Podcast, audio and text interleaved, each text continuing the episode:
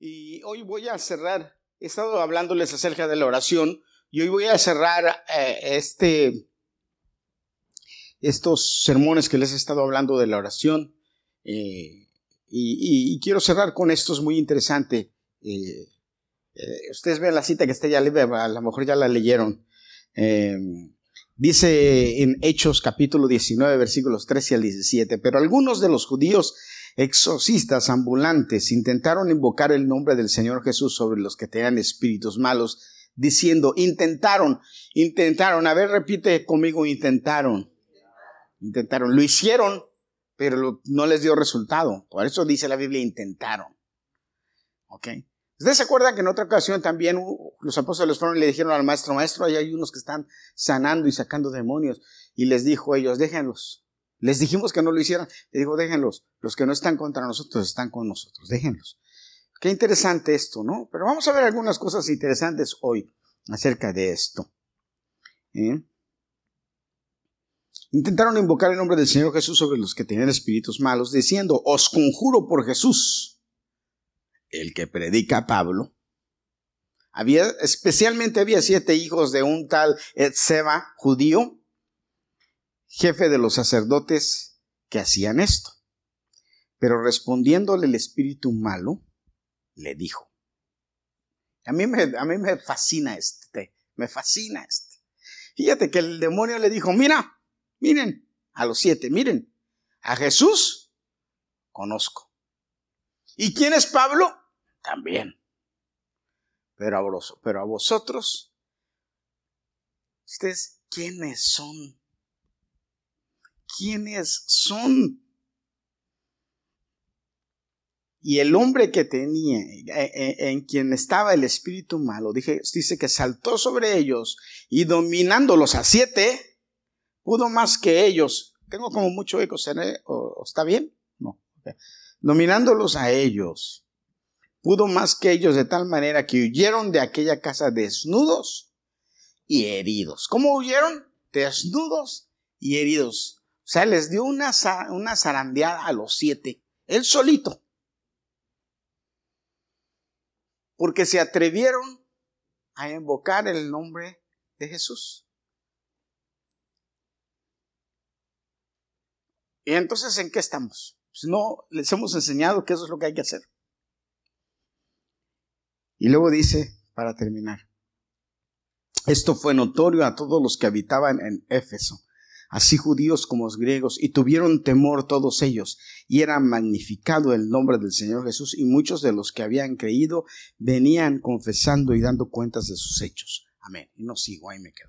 Lo interesante y lo, lo importante es lo que hablamos antes. Padre, en el nombre de Jesucristo, hoy declaramos que tu palabra, Señor, va a llegar a nuestros corazones y que va a dar fruto, el fruto por la cual se envía a cada uno de nosotros. El fruto por el cual, Señor, es enviado, que dará fruto y se verá, y ese fruto, Señor, será muestra de que estamos, Padre, escuchando, atesorando, alimentándonos de tu palabra, y siendo hijos obedientes de acuerdo a lo que tu palabra nos enseña. En el nombre de Jesucristo. Y el pueblo dice, amén. Les hemos enseñado que debemos orar en el nombre de Jesucristo. Amén. Debemos pedir, porque el mismo Jesús les dijo, todo lo que pidan, pídanlo en mi nombre. Hasta ahora nada han pedido en mi nombre, pero ahora pidan en mi nombre. Y yo voy a decirle al Padre, voy a abogar al Padre, abogar al Padre, para que los, os lo dé. Hermanos, esta es otra enseñanza aquí que no viene al caso, pero vale la pena tocarlo. El único abogado de, de nosotros eh, ante el Padre, ante Dios, ¿quién es? ¿Quién es? Jesús, hermanos. Dice la Biblia claramente, porque hay un solo Dios y un solo mediador entre Dios y los hombres, Jesucristo hombre, un solo abogado. O sea que eso de que Ave María reza por nosotros, o que fulanito reza por nosotros, o que sutanito reza por nosotros, hermanos, no. El único abogado que hay entre Dios y nosotros se llama Jesucristo. Ninguno más, nadie más tiene poder. Hermano, bueno, dejémoslo claro. Nadie más ha resucitado. Todos los demás que usted pueda mencionar, la lotería que usted pueda mencionar de santos, todos, todos esos están todavía muertos. ¿Cuántos dicen amén? Dígame, hermano, porque es la verdad. Y, eso me lo dice la Biblia, me lo enseña la Biblia. Todos están muertos. El único que resucitó se llama Jesucristo. O sea que es el único que tiene poder para interceder por mí y lo hace. Por eso es que nosotros pedimos en el nombre de Jesucristo. Por eso no le pedimos a nadie más. Ni a la, ni a la María Guadalupe, ni a la María de Altagracia, ni a la, la, la de ninguno de los pueblos o países que usted me pueda mencionar, hermanos, no. Eso es lo que me enseña la Biblia, la palabra de Dios. Eso es lo que me enseña la palabra de Dios. No lo estoy diciendo yo. Usted lea la Biblia y ahí va a encontrar un solo Dios y un solo mediador. Jesucristo, hombre.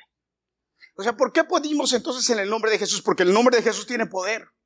Porque el nombre de Jesús tiene poder para levantar muertos. Porque el nombre de Jesús tiene poder para sanar. Usted vino aquí, oramos por usted en el nombre de Jesucristo. ¿Cuántos dicen amén? Oramos para que los demonios se vayan en el nombre de Jesucristo. Oramos para que usted reciba algún beneficio en el nombre de Jesucristo. Oramos para que usted reciba trabajo. ¿Cómo? En el nombre de Jesucristo. Porque es el único que tiene poder para activar de lo que no hay para que haya. De lo que no existe para que exista. Si usted se pone a leer Juan Juan, el, hermoso Evangelio de Juan dice, porque el que era en el principio, aquel verbo que vivía con, con, con, Dios al principio, se hizo carne y habitó entre nosotros y vimos su gloria, gloria como la del unigénito del Padre, lleno de gracia y de verdad. Ese Jesús es el que vimos. Ese Jesús es el mismo que predicó y que enseñó y que habló que murió en la cruz y resucitó y que ahora está sentado a la diestra del Padre intercediendo por ti y por mí. ¿Cuántos dicen amén? Por eso nosotros pedimos en el nombre de Jesucristo. Por eso oramos en el nombre de Jesucristo. Porque el nombre de Jesucristo tiene poder. Ahora, hermanos, pero ¿por qué el nombre de Jesucristo tiene poder? ¿Qué es lo que pasa? Porque usted y la gente puede decir, pero Jesús es un simple nombre. ¿Verdad? Y tienen razón. Y de hecho es la traducción al español de lo que, del nombre que se le puso a Yeshua, a Jesús. Pero entonces, ¿por qué nosotros podemos decir que ese nombre tiene poder? O sea, ¿por qué realmente lo decimos y lo declaramos y lo hablamos? El nombre de Jesús tiene poder. Y hermano, mire, déjeme decirle, escúcheme bien. La Biblia dice, ¿tú crees que Dios es uno? Bien haces. También los demonios creen. ¿Y qué, ¿Y qué pasa? Y tiemblan. O sea, si los demonios tiemblan, tiene poder. ¿Verdad? Tiene poder. Ah, pero aquí vamos a ver el detalle aquí. ¿Qué pasa con el nombre de Jesús? Que de verdad tiene ese poder. Y cómo ese nombre de Jesús es bendición para muchos, pero como dice la misma palabra, para otros es tropezadero y problema. Porque la Biblia dice claramente, hermanos, que nosotros somos salvos declarando que Jesús es Dios. Que murió en la cruz del Calvario por nosotros y nos dio vida y que lo aceptamos como el Dios, como Jesús, como Dios, como nuestro Salvador. Eso es lo que nos produce salvación. Pero todo aquel que rechaza eso es condenado. ¿Verdad, hermano? Eso dice la Biblia. Que el que rechaza a Jesús es condenado. Entonces somos salvos por aceptar a Jesús. Y la gente es condenada por no, por no aceptar a Jesús. eso es lo importante del nombre de Jesús. Lo importante del nombre de Jesús es que es el Hijo de Dios. Jesús es el Hijo de Dios. ¿Cómo podemos entonces usar el nombre de Jesús para nosotros tener autoridad en su nombre? ¿Cómo es que esto funciona? ¿Y cómo es que esto no funciona? Ok, ¿por qué les estoy hablando de esto? Porque la semana pasada yo les hablé que tenemos que, nosotros siempre que oramos, que, que nuestras, cómo nos, ya les hablé de cómo nuestras oraciones funcionan y cómo nuestras oraciones no funcionan, ¿verdad? Ya sabemos esto, ok. Pero la, la, lo último que decimos en la oración es, Señor, todo esto te lo pido en el nombre de Jesucristo. Ahora, esto de, te lo pido en el nombre de Jesucristo no es como una eh, eh, clave o una, una llave maestra o algo, no. Es, hermanos, no es una clave ni una llave maestra ni un conjuro ni nada de eso. Es, Señor, hermanos, es la convicción de que el nombre de Jesús tiene poder. Lo que me hace que todo lo que yo dije anteriormente tenga efecto. Ok, lo voy a repetir. Lo que funciona ahí cuando yo menciono el nombre de Jesús es que yo esté convencido de que realmente ese nombre tiene poder para realizar todo lo que yo le pedí. Y cuando lo declaro en el nombre de Jesús, entonces realmente funciona. Aunque aquí hay una disyuntiva que yo debo tocar y es lo que estamos hablando en este pasaje. Cuando usted ora y después de su oración declara en el nombre de Jesucristo, y la oración llega a Dios, Dios hace dos preguntas. Dios le hace dos preguntas al que oró. Si es usted el que oró, bueno, usted se las hace. Dice, oh, usaste el nombre de mi hijo para que yo te responda. Contéstame, ¿cuál es tu relación con mi hijo? ¿Cuál es tu relación con mi hijo? ¿Conoces a mi hijo? ¿Realmente sabes quién es mi hijo? ¿Tienes una relación con mi hijo? Salud. Es importante que nosotros cuando mencionamos el nombre de Jesús, sepamos quién es Jesús y tengamos una relación con Él. Y le, hayamos declarado, ese es el punto, le hayamos declarado nuestro Señor. Y lo segundo que te pregunta el Señor, que se pregunta a Dios es, ¿sabes, entiendes la legalidad del nombre? La autoridad que te da, los privilegios que tienes al mencionar el nombre, pero también las obligaciones que tienes. ¿Cuántos dicen amén? ¿Lo entendemos? Les voy a explicar algo rápidamente. Necesitamos usar el nombre de Jesucristo de una manera legal. Necesitamos ser como Jesús, hermano. Jesús es legal, Jesús todo lo usa correctamente. Jesús usa sus leyes y él no, él no rompe sus leyes. Él no, él, él no traspasa sus leyes. Él tiene leyes y él respeta sus leyes. Y él necesita que cuando tú y yo vayamos en oración delante de él y usemos el nombre de Jesucristo, sigamos esas leyes también. Y la pregunta de Dios es, ¿estás siguiendo las leyes? tu defensa o tu petición es legal? ¿Está siguiendo las leyes? ¿Es legítima? ¿Tiene autoridad porque está siguiendo las leyes para obtener resultados? ¿Ustedes están familiarizados con la palabrita fraude? ¿Cuántos están familiarizados con la palabrita fraude? ¿Qué es un fraude? Si yo le pregunto a alguno de ustedes, dígame, ¿qué es un fraude? ¿Qué es fraude? Un engaño, hacer algo indebido. Alguien más, dígame, ¿qué es fraude? ¿Alguien? Fraude. Un robo. Un sinónimo de fraude es que estafa, usurpar. Usurpar. ¿Eh? Fíjense que hay cosas muy interesantes y que en la oración Dios te dice, ok, tú me estás pidiendo esto, pero no estás cometiendo fraude. Y saben, a veces en las oraciones cometemos fraude y no nos damos cuenta que estamos cometiendo fraude. Llega alguien donde mí me dice, oye, este, fíjate que a mí me ha pasado. El jefe, eh, el otro día, por ejemplo, yo me enojé mucho y hasta le di cumpleaños a mi esposa. Llegué al trabajo y me dijeron, el jefe dijo que te dijéramos que no movieras el, que no tocaras el aire acondicionado. Que el aire acondicionado lo dejaras a donde está, está controlado a 72 grados y que no lo toques. Que te pongas un suéter a ver que, que no lo toques porque ayer no lo pudieron prender. Y yo me quedé así, ok, no lo toco más. Mi error fue que yo después vi al jefe y no le pregunté. Oye, es verdad que tú me mandaste decir que no usara el aire, que no tocara el aire, porque entonces Yo le hubiera dicho, porque entonces necesito que me lo controles porque yo paso frío en la noche. Un día de estos la temperatura, la temperatura estuvo afuera a 55 y adentro en el lobby estaba creo que a 40 o 42 porque el aire estaba prendido. Y como a mí el jefe me dijo que no lo tocara, pues yo no fui y lo moví para subirlo y para que se, eh, la temperatura se nivelara, sino pasé, pues tenía ah, saco, lo tenía así, estaba así. Parecía invierno. Me acordé, le digo a mi esposa que me acordé de los días cuando trabajaba en la gasolinera allá afuera, en la calle al Interperi, despachando gasolina.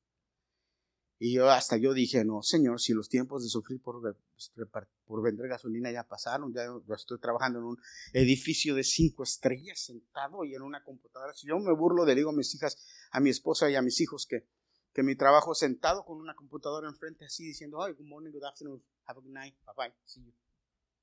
Welcome. Es mi trabajo. Gloria a Dios por mi trabajo. Claro, yo muchos años me la pasé limpiando y baños y barriendo y trapeando haciendo cosas y cargando. Y ahora me la paso más tranquilo, gracias a Dios, después de 20 años de trabajo, 21 para ser exactos. Yo fui donde el jefe y le dije, uno de estos días le dije, necesito, no fui donde el jefe, le mandé decir, necesito que le digas al jefe, o que me arregle el aire acondicionado, o a ver qué hace porque yo no voy a enfermar, demasiado frío está aquí. Y el jefe vino el lunes y me dijo, pero ¿por qué no lo bajaste? Le digo, porque tú me dijiste que no lo bajara. ¿Cuándo? Oh, me dijo, le dije, Chifri me dijo, un compañero, me dijo que tú me, mandaste a decir que no lo tocara. ¿Cuándo? Me dijo. No les hagas caso. ¿Cuándo yo te dije? Y el otro se empezó a reír y se fue. Eso nos pasa a veces con Dios. Eso es un fraude. Ese muchacho cometió fraude porque me dijo algo que mi jefe, me dijo que mi jefe me dijo algo que no me había dicho. ¿Me escuchaste? Dijo que él dijo algo que no dijo. Ustedes han oído muchos que por ahí que dicen que saben de la Biblia y que ahorita me reí porque en la semana mi, el jefe de mi esposa lo dijo. Oh, que la Biblia dice ayúdate que yo te ayudaré. Y a veces declaran la Biblia sin saber lo que la Biblia dice porque ni la han leído. La Biblia en ningún lado dice ayúdate que yo te ayudaré. Eso de ayúdate que yo te ayudaré es eh, primera del diablo 1.3. Eso no, no va.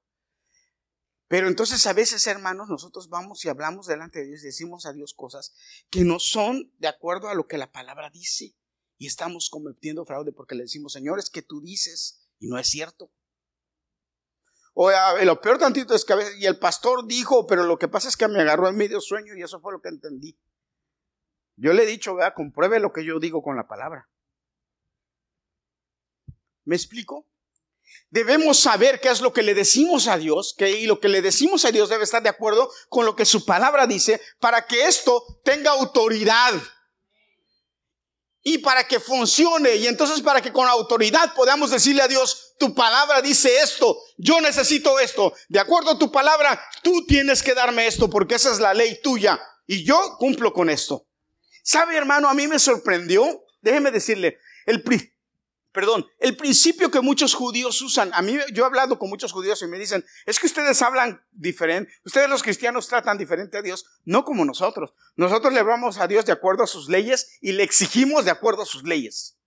Yo me quedo así, le digo, ¿y cómo le pueden exigir a Dios? Dice, no, es que no es que le exijamos, es que son sus leyes. Y nosotros le decimos, si tu ley es esta, hazlo. Y es verdad, hermano, no es exigirle, es ir de acuerdo a lo que Él dice. Y Dios es real y verdadero y Él no se va a echar para atrás. Pero para eso necesitamos conocer sus leyes y alinearnos a sus leyes. Ahí es cuando de verdad funciona el nombre de Jesús. Ahí es cuando de verdad el nombre de Jesús tiene valor y significado. Cuando yo lo conozco, cuando sé quién es, cuando yo lo hago mío de acuerdo a lo que la palabra dice, lo hago mío y lo vivo de acuerdo a lo que yo necesito con alineándome con Dios. Entonces ahí es cuando funciona. Si no, yo cometo fraude. Cuando nosotros vamos a un banco y le llevamos un cheque, le decimos, este cheque quiero que me lo cambie. ¿Qué es lo que nos dicen en el banco? Primero van a checar el cheque, si es verdad, si el cheque es real. Y después que nos dicen, a ver, enséñame tu, tu identificación. ¿Quién eres tú? Hermanos, eso, eso mismo pasa cuando vamos en oración delante de Dios y le decimos en el nombre de Jesucristo, Dios dice, ok, déjame identificarte quién eres tú. ¿Cuál es tu referencia del Padre, de mi Hijo? ¿Cuál es tu referencia de, de, de Jesús? ¿Cuál es tu relación con Jesús?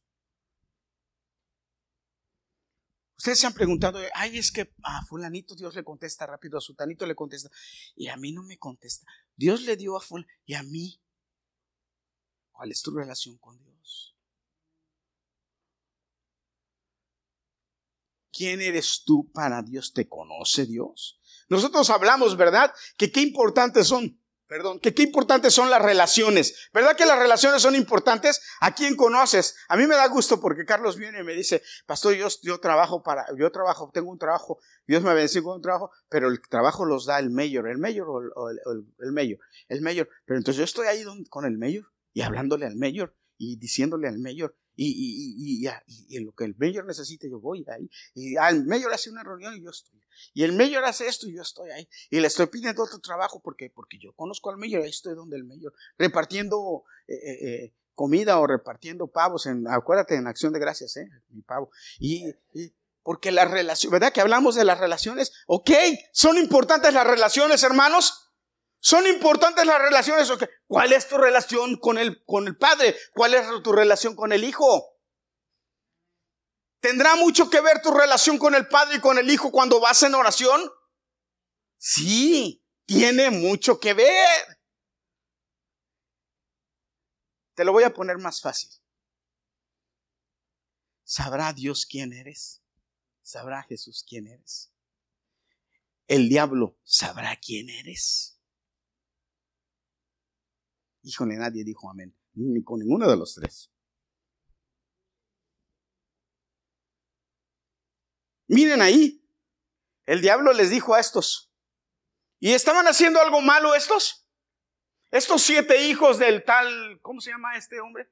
Seba, los siete hijos, ¿estaban haciendo algo malo? No. Estaban haciendo algo bueno, sacando demonios. Mira que se necesita valor para sacar demonios. Y si usted me dice que no, yo le voy a decir la próxima vez que me inviten, yo le voy a decir, venga, acompáñenme. Hay unos que de plano dicen que no. ¿Por qué no, hermano? Si Dios nos dio autoridad, ahí está la relación que tiene con Dios. Ahí está, ¿ya ve? Que yo le digo, venga, vamos a echar fuera de demonios, usted me dice no. ¿Cuál es su relación con Dios entonces? Ay, no es que eso me da miedo. ¿Por qué? Bueno, pues si usted es de los que no pueden dormir porque le da miedo los ruiditos, imagínense. No le dé miedo, hermano. Declare en el nombre de Jesús. Jesús está con usted, porque eso dice la palabra. En paz me acostaré y así mismo dormiré, porque solo tú, Jehová, estarás. En ti, Jehová, estaré confiado. Amén. Amén.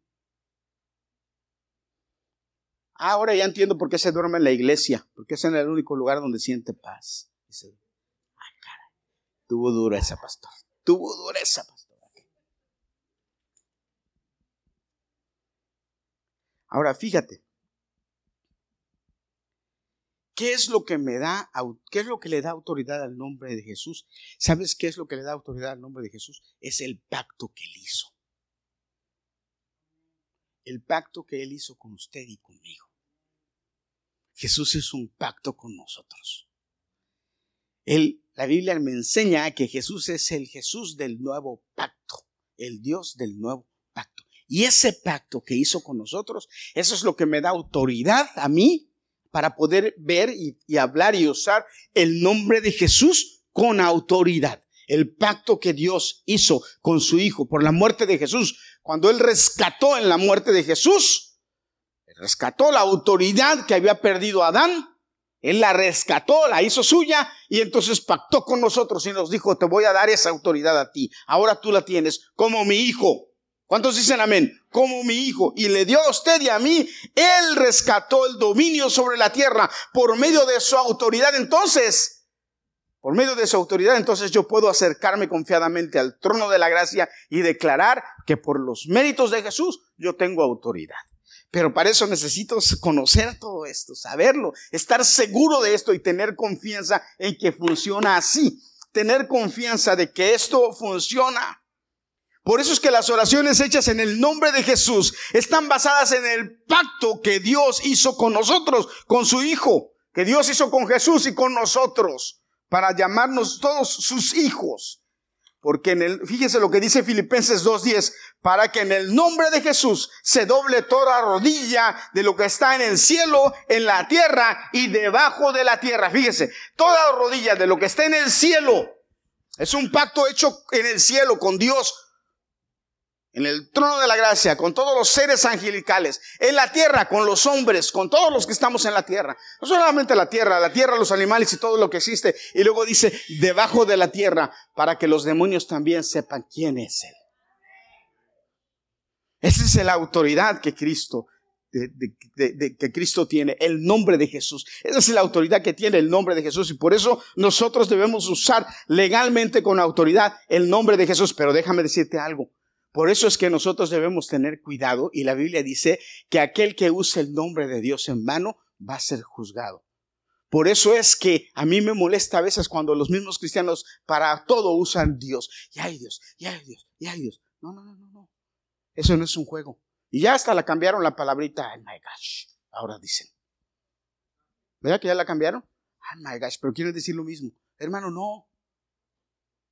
Yo tuve un problema, déjeme decirle un problema muy fuerte, muy fuerte con un compañero de trabajo que es musulmán. Porque ese compañero de trabajo para todo decía, oh Jesús, oh Jesús, para todo, para todo, hasta para cosas. Y, y entonces, a mí, hermanos, de verdad, créanmelo, mi espíritu, de por sí yo soy peleonero, y mi espíritu, mi espíritu chocaba. Cada que este hombre estaba y decía eso, a mí mi espíritu chocaba, porque yo digo, este hombre se está burlando del nombre de Jesucristo. ¿Por qué se burla del nombre de Jesús? Porque él ni es cristiano, es musulmán. Y lo peor de todo es que de repente otro, otro compañero que todo lo que éste hace, él lo repite. Que ese es cristiano, que es de los que hasta se pone en la cruz aquí el, día de, la ceniza, pero bueno, imagínese, cristiano. También ahí andaba con lo mismo. Yo le dije, ven acá, tú no eres cristiano, ¿y por qué estás usando el nombre de Dios en vano? No, le dije, tú estás, lo, lo peor de él es que estás copiando a este muchacho, que él lo hace por burla. Le dije, deja de estar haciendo eso, que el nombre de Jesús es sagrado y poderoso. No juegues con él. Usted, hermano, entonces usted, nosotros debemos saber el nombre de Jesús, lo poderoso que es. Y cuando este muchacho seguía, seguía este, este muchacho déjeme, yo le digo esto no para que usted agarre lucha ni pelee, no haga lo que yo hago, pero fíjese, porque no es bueno estar peleando tampoco. Entonces, cuando este muchacho, yo, ya me llegó un momento que me calmó, hermanos, no sé, Dios, Dios, que Dios tenga misericordia de mí porque me hizo enojar. Y entonces, ¿saben qué empecé a hacer yo? Cada que este hombre decía o había una cosa, yo le decía, oh, ah, yala, yala, yala, ojalá, yala. Y él volteó y me dijo, jugando con el nombre de mi Dios. Dijo, porque tú juegas con el nombre de mi Dios. Respeta el nombre de mi Dios y yo voy a respetar ese nombre que no sirve para nada. Lo voy a respetar. Enojado, hermano. Porque, ¿por qué si circunciso, como dijo David, tiene que estar usando el nombre de Jesucristo para reírse? ¿Quién se cree él? Y a lo mejor usted me dice, ay, pastor, está medio chiflado. No, hermanos, a mí sí me molestó. Y le digo, si tú quieres hacer esto, cuando yo esté, no lo hagas. A mí me molesta. Tú me estás burlando de mi religión. Y ustedes saben que los trabajos eso es delicado, ¿verdad? Bueno, este muchacho dejó de hacerlo, al menos enfrente de mí. No, hermanos, ¿por qué el nombre de Jesucristo tiene poder? ¿Por qué una persona lo hace así? Pero entonces nosotros con mayor razón debemos entender que el nombre de Jesucristo es poderoso y debemos tratarlo así siempre que lo use, debe saber para qué lo está usando, por qué lo está usando y cómo funciona. Ahora le voy a explicar algo, fíjese, muy interesante. En el Antiguo Testamento, Moisés le preguntó a Dios cuando Moisés se enfrentó con Dios, cuando Moisés se encontró que Dios le habló en la zarza, ¿se acuerdan? Allá en la zarza. Y le dijo, Moisés, quítate las sandalias de los pies porque el lugar donde estás es santo. Y Moisés obedeció y se quitó las sandalias y entonces le dijo, vas a ir allá a mi pueblo y lo vas a sacar de Egipto porque yo tengo algo para ellos, una tierra, y se las voy a dar. Y tú vas a ser el que lo vas a sacar. Y ya saben ustedes la historia, ¿verdad? Moisés empezó a hablar y a decirle, no, que yo soy tartamudo, Señor, que soy un medio inútil y esto y Jesús. Y Dios le dijo, vas a ir.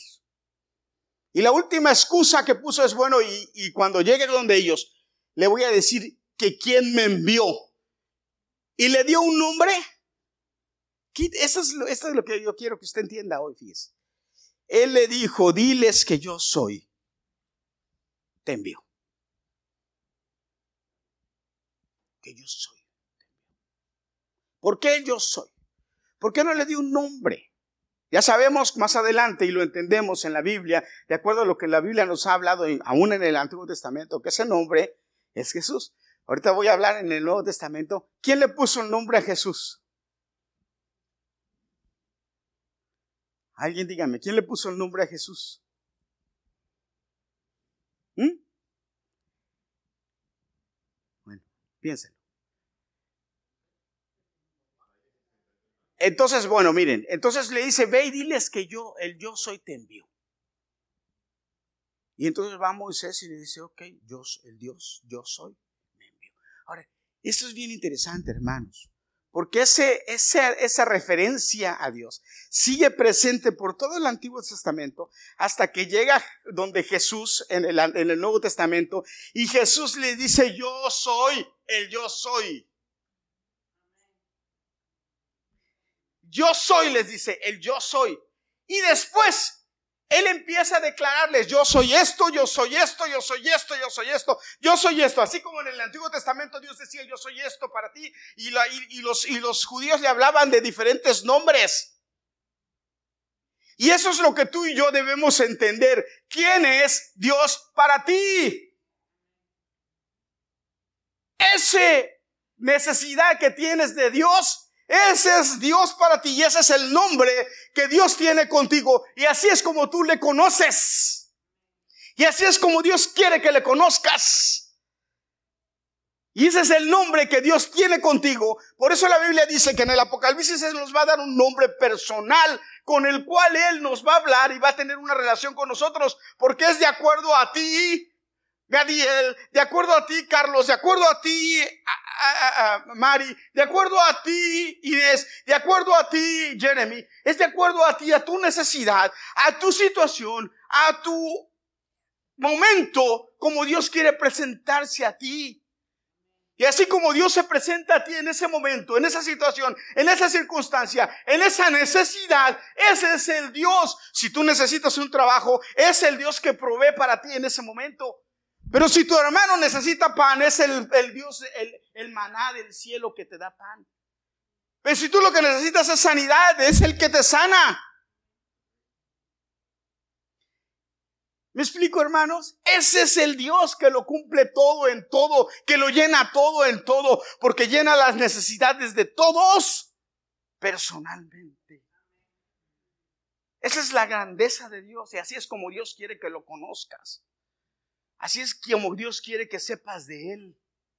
Y ese Dios es Jesucristo, que vino a suplirnos, a darnos conforme a nuestras necesidades. ¿Eh? Gloria a Dios. Y hay un montón de textos, muchos textos aquí, en donde la Biblia te expresa, yo soy esto para ti, yo soy esto, pero ¿qué es para ti? Por eso cuando Dios pregunta, ¿quién me conoce? Sí, Señor, tú eres el que me suples esto. Me lo has hecho, me lo has suplido, me lo has dado. Yo te conozco por esto. Por eso es que Dios no quiere que tú le digas, te conozco por la experiencia de fulano, porque a lo mejor la experiencia de fulano es ajena a ti. Que tú le digas, yo te conozco porque en mí hubo una necesidad y tú la supliste. Ahí, por eso te conozco. ¿A cuántos dicen amén? ¿Me entiendes lo que te estoy diciendo, hermano? Dios no quiere que tú le conozcas por la experiencia de tu hermano, de tu hermana, de tu hermano, de tu hijo, de tu hija, de, ni siquiera de tu hermano, de tu sobrino, nadie. Él quiere que lo conozcas por tu experiencia, por tu vida. Y para conocerlo así necesitas ir en oración donde Él y decirle, Señor, aquí estoy. Estas son mis necesidades. Necesito que tú, en el nombre de Jesucristo, porque tú lo enviaste a Él para suplirme a mí, me suplas. Y entonces tu oración funciona entonces tu oración trabaja. Entonces tu oración trabaja porque es de acuerdo a tu necesidad. ¿Cuántos dicen amén? ¿Me explico, hermano? ¿Quién le puso el nombre a Jesús? Fíjate, cuando el ángel llegó donde María, cuando el ángel llegó donde María, el ángel le dijo, vas a ser mamá, el Espíritu va a estar sobre ti y vas a tener un bebé y le vas a llamar Jesús. ¿Por qué le dijo le vas a llamar Jesús? Porque Él va a salvar a la humanidad. Ese es su nombre. ¿Quién lo mandó al ángel a que le diera ese nombre? Dios. Dios se lo dio. Ahora, te voy a enseñar algo. ¿Quién le pone el nombre a los hijos? El Padre. Dios Padre de Jesús. Por eso es que Jesús dijo, mi Padre y yo somos uno. Ahora, ¿cuál es el nombre? Mira, ¿Por qué Jesús? Qué interesante. Nosotros a, veces cometemos el error y, le ponemos a nuestros hijos nombres y a veces, híjole. Pero hermano, el nombre es identidad. El nombre dice quién eres. El nombre realmente habla de ti. Yo le digo a los papás cuando van a tener hijos, tengan cuidado cómo le ponen a sus hijos. Hermano, créamelo. Mire, nosotros le pudimos a Gadiel Gadiel y hemos visto que Dios es su riqueza. Hemos visto como Dios, aleluya, suple. Le pusimos a Daniela Daniela y cuando le íbamos a poner Daniela, el pastor que le iba a presentar nos dijo, ese es un nombre muy duro. ¿Están seguros que le van a poner Daniela? Y dijimos, sí, ay papá.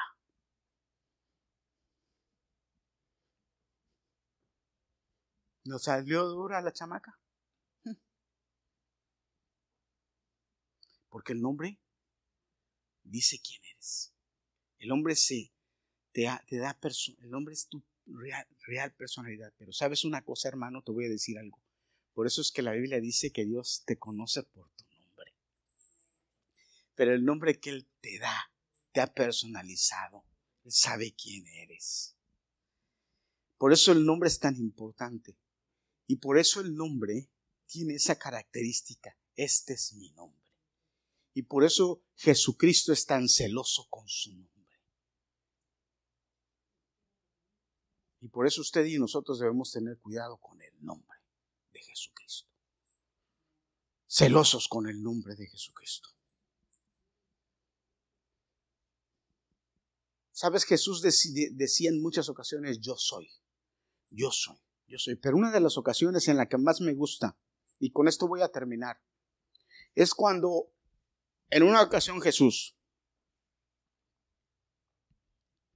está predicando y de repente llegan y le dicen, Jesús, María y Marta, María y Marta te mandaron buscar. Quieren que vayas a su casa porque tu amigo Lázaro está muy enfermo. Y Jesús dijo, ok, listo. Y dice que Jesús, ¿qué dice la Biblia? Que Jesús inmediatamente fue a ver a su amigo. ¿Qué hizo? A los tres días, después de tres días, agarró y le dijo a sus discípulos, vamos donde Lázaro.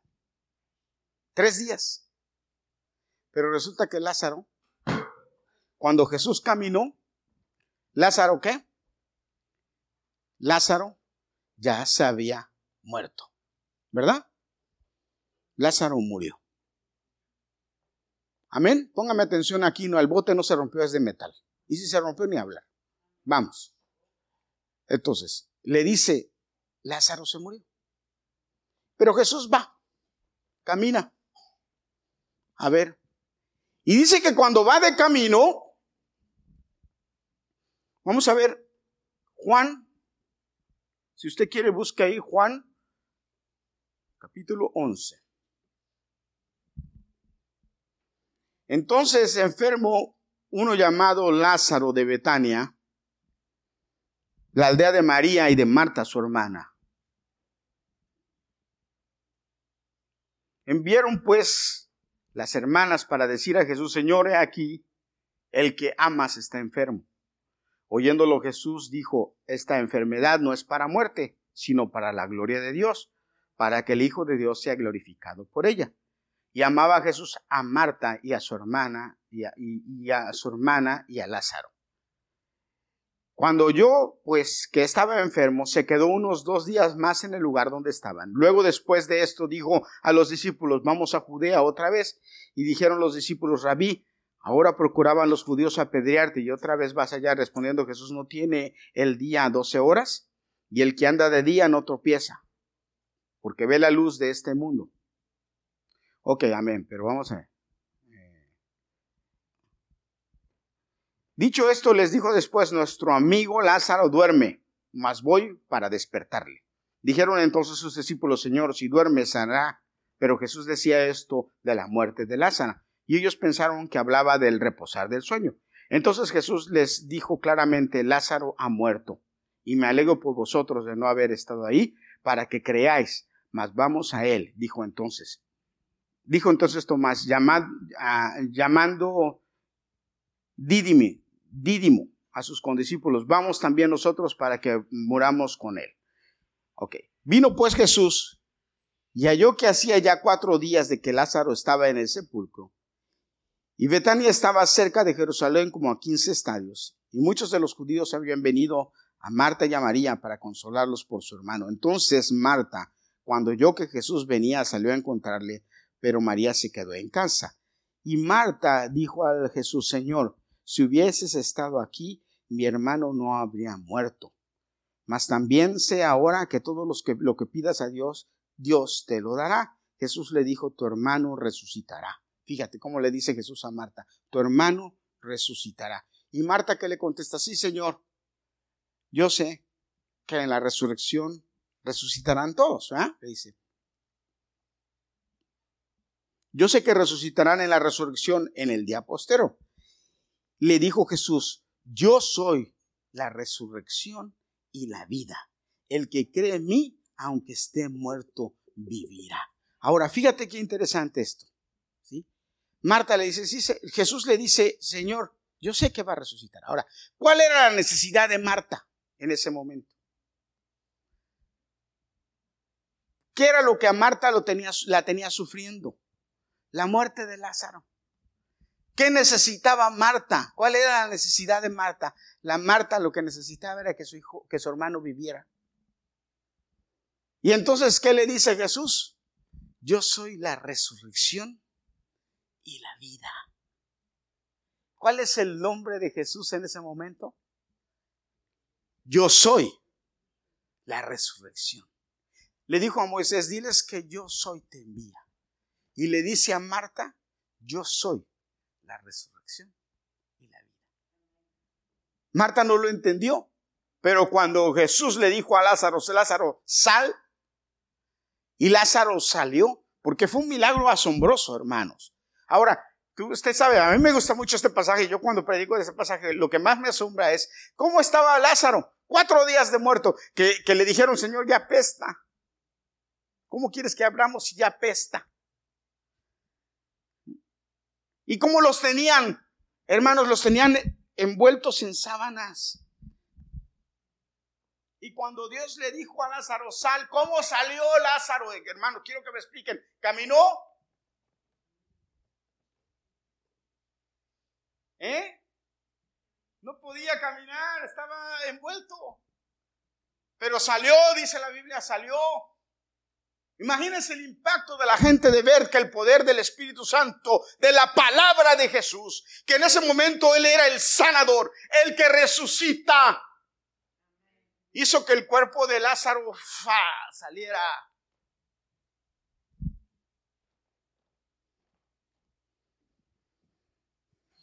¿Qué te quiero enseñar esta noche? Y con esto voy a terminar, dije yo.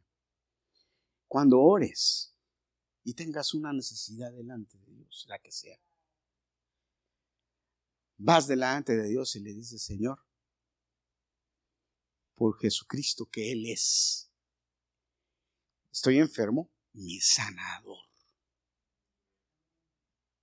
¿Sabes cómo conozco a Jesús? Como el que me sana. Entonces, por eso, por ser mi sanador, Señor, hoy vengo a ti a que suplas en. Tú que eres mi sanador. Pero entonces yo ya tengo el bagaje de que conozco quién es Jesús, de que sé quién es, de que Él me conoce personalmente, de que yo creo en Él, de que la, fe funciona y que la oración está alineada porque lo que quiere es sanarme, porque así es como me conoce de acuerdo a mi necesidad. Y yo vivo de acuerdo a esa sanidad y la declaro en mi vida. Hermano, créemelo, Dios te sana.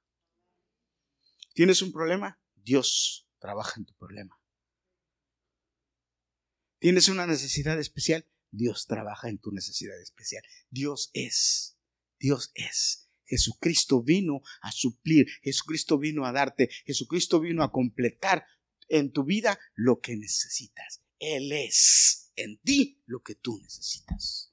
Cuando tú vas en oración delante de Él, tú debes decirle, Señor, tú eres esto para mí, lo creo, lo vivo, Señor, porque tú lo has suplido. Aquí estoy otra vez, vengo a ti. Y por eso le adoramos. Por eso en la oración le, le cantamos. Por eso en la oración le rendimos pleitesía, honra y gloria. Por eso, ¿por qué? Porque Él es el que nos suple todo, todo, todo. ¿Qué necesitas? ¿Dinero para pagar tus deudas? Dile, Señor, tú me prometiste. Y alíñate a su palabra. Alíñate. Mírala ahora cuando ya, ya, ya, yo no sé por qué me metí con el dinero, pero ya cuando hablé de dinero, alíñate, pero tú sabes las leyes del dinero, de la palabra de Dios, ¿verdad? ¿Cuántos dicen amén? Ok, alíñate. Y entonces dile, tú dijiste en tu palabra. O, como dijo el texto de la semana pasada, os abriré las ventanas de los cielos y derramaré bendición hasta que sobreabunde. Hermano, ¿quieres ser próspero en tiempo de crisis? La Biblia te dice cómo. Créele a Dios. Dile, Señor, aquí estoy. Necesidades, aquí estoy. Depresión, dile, Señor, tú eres mi alegría y mi gozo, dice la palabra. Que tú eres mi alegría y mi gozo. Dolor, Señor, tú eres mi sanador. Lo que necesites, ¿qué necesitas? ¿Por qué no te pones de pie y le dices al Señor en esta noche, Señor, esto es lo que necesito?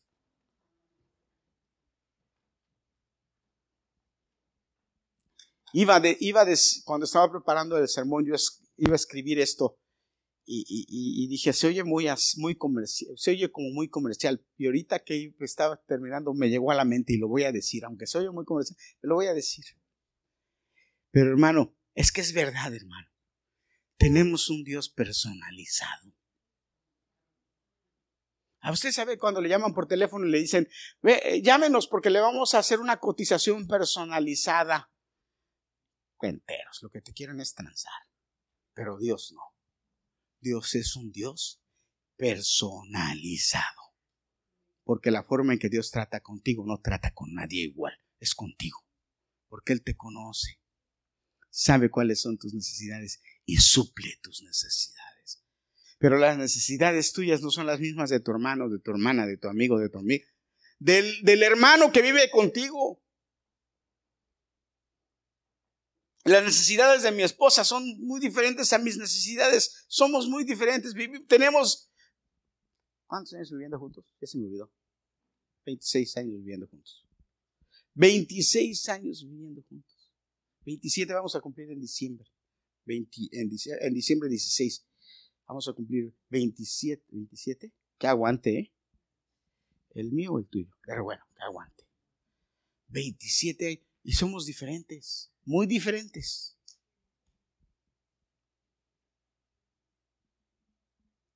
Y, tenemos el mismo Dios. Amén. Pero las, Dios suple mis necesidades. Él sabe lo que yo tengo. Cumple, él suple las necesidades de mi esposa. Dios quiere que le conozcas personalizado, que le diga, Señor, es que sabes lo que esto es. Y Dios te, Dios te dice, hijo, yo soy para ti eso. Hijo, yo soy para ti esto. ¿Qué quieres? ¿Sanidad? Yo soy tu sanador. Esas palabras que le gustan en algunos lugares decirlas en hebreo, Jehová Jireh, Jehová eh, Rafa, Jehová el Shaddai, Jehová Disi, todo eso, hermanos. No necesitas saber hebreo, dígalo en español, Señor, tú eres el Dios que me sana. Tú eres el Dios en que me das comida. Tú eres el Dios en que me, me das. Mira, hermano, en las necesidades. Cuando a mí me iban a operar, cuando me iban a operar, y ya estaba así a punto de entrar a la operación, le dije, Señor, yo sé que me va a doler. Voy a salir de la operación y voy a tener dolor. Y Señor, no sé si estoy preparado o no para el dolor, pero tú eres mi fuerza. Yo en ti confío. Solamente dame fortaleza. Yo no te digo que me quites el dolor. No se puede. Voy a pasar por el dolor. No, se, no, puedo salir del dolor. Nada más dame fuerza, le dije. Fortaléceme. Y otra cosa que le dije, Señor, y dame paciencia. Necesito paciencia para poder. Y hermano, créame, me dio mucha paciencia, ¿sí o no? Mucha paciencia. Lo único que a veces en las mañanas yo me levantaba y decía, ya estoy cansado, quiero salir a la calle.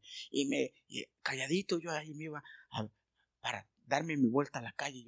Y cuando iba, según yo, sin hacer ruido, a abrir la puerta, o Gadiel o, Daniela o Liliana, ¿dónde vas? Ay, yo decía, trato de no hacer ruido y ya me cacharon.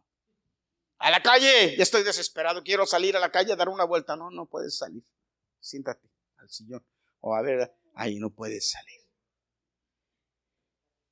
Y entonces en esos momentos Dios era mi calma. Y en los momentos de dolor Dios era mi fortaleza. Dios no te quita el dolor, te fortalece para que lo aguantes. Él te sana. ¿Cuál es la necesidad contigo con Dios? ¿Qué es lo que quieres de Dios? ¿Qué es lo que le vas y le dices en oración a Dios? Sé esto para mí, Señor. Señor, tú eres mi amor. Tú eres el que cubres mis necesidades. Señor, tú eres esto. Tú eres. Dile, no sé, no sé, yo no puedo entrar en tu mente y en tu corazón, pero Dios sí. Y Él mandó a Jesucristo para que esté en tu necesidad. Y Él sea tu Dios en eso. Así es que glorifica el nombre de Dios y dale gracias porque tenemos un Dios personalizado. Gloria a Dios por esto. Levanta tus manos para recibir bendición.